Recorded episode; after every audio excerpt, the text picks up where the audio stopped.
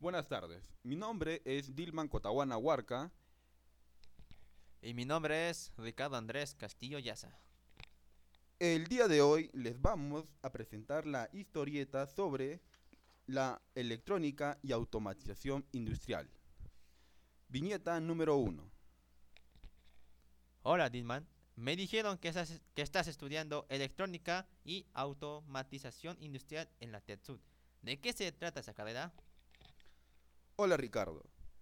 Cuando hablamos de automatización industrial, nos referimos a la aplicación de varias tecnologías que han sido orientadas al control y monitoreo de un proceso, aparato, máquinas o dispositivos que por lo general realiza tareas repetitivas, haciendo que funcione de forma automática y disminuyendo al máximo la intervención de personas.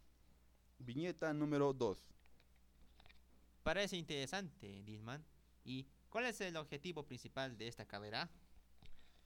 El objetivo principal de la automatización de los procesos industriales es fabricar el mayor número de productos en el menor tiempo posible, reduciendo costos y garantizando calidad. Viñeta número 3. Dilman, yo también estuve averiguando sobre tu carrera. ¿Y qué cosas has averiguado, Ricardo? Que el papel que cumple tu carrera dentro de la sociedad es mejorar la calidad de vida del hombre y su entorno social sobre la automatización industrial.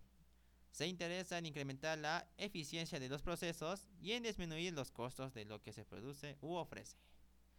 Viñeta número 4. Tienes mucha razón, Ricardo. ¿Y qué más crees que hace la automatización industrial por la sociedad? Bueno, la automatización industrial permite coordinar y orientar a la mejora continua. Contribu contribuye e, e incentiva a la creatividad e innovación para la adaptación, asimilación y desarrollo de la capacidad tecnológica. Este aporte es sumamente importante ya que se desarrollan diferentes sistemas productivos que satisfacen las necesidades de la comunidad en general. Viñeta número 5. Dilman, hemos hablado de qué se trata tu carrera, pero ¿sabes qué problemas ocasiona a la sociedad? Bueno, Ricardo, la automatización que se ha ido implementando en las industrias se ha reflejado de forma benéfica y por otros aspectos ha incrementado un poco el desempleo, ya que las máquinas van a ocupar el lugar del obrero. Viñeta número 6. Pero Dilman, ¿eso es algo negativo? ¿Y qué soluciones se le podría dar a estas circunstancias?